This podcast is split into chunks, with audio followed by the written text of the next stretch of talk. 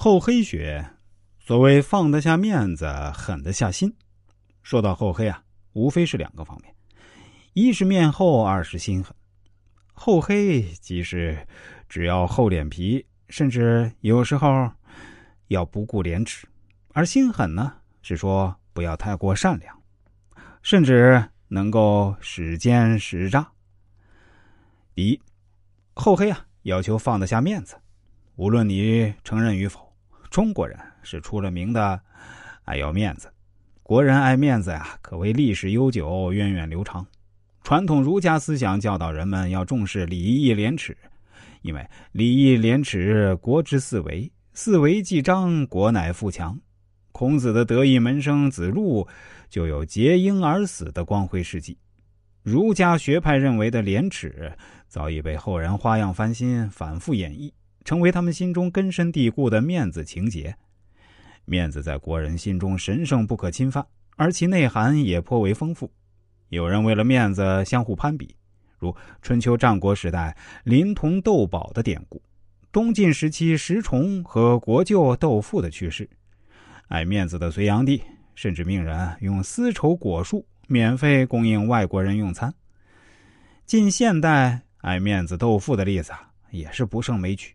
有人死要面子，打肿脸充胖子，请客不惜重金，送礼要贵重稀有，各种名目的礼尚往来更是让人瞠目结舌。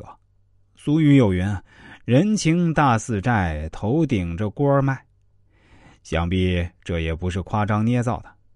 有人害怕被人说成是爱计较、没涵养，而放弃争取自己应得的利益，即俗话说的“鬼迷熟人”。甚至啊，还有人为了面子宁可赴死。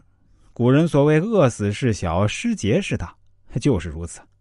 这在西方简直是天方夜谭，但是在中国，这就是真理。因一句“家丑不可外扬”，有人遇到有损家庭或家族的不名誉之事，如子女不孝、妻子被虐待、丈夫怕老婆、女儿被人欺辱等等，宁可憋在心头，也不愿说出来，生怕遭人耻笑。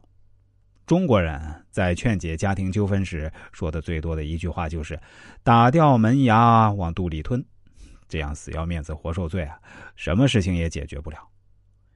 想必大家都记得，二零一零年温哥华冬奥会开幕式上那根没有竖起来的柱子，也就是这根柱子让开幕式的点火仪式成了一个残缺的作品。